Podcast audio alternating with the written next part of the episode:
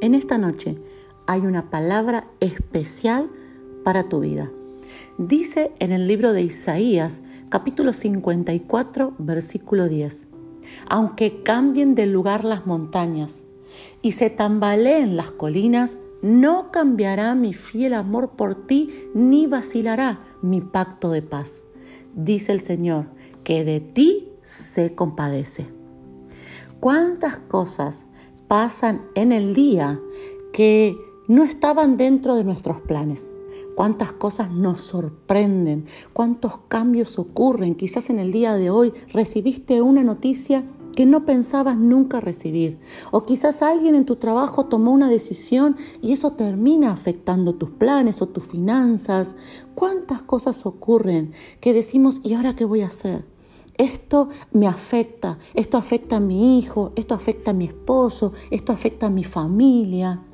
Y por eso Dios te dice, aunque cambien de lugar las montañas, o sea, aunque ocurran cosas que nunca imaginaste que iban a ocurrir, aunque haya cambios a tu alrededor muy drásticos o muy difíciles que te afectan a tu vida, a tu futuro, a tu desarrollo, en esta noche debes recordar que el amor fiel, el pacto fiel que Dios tiene con tu vida no cambiará.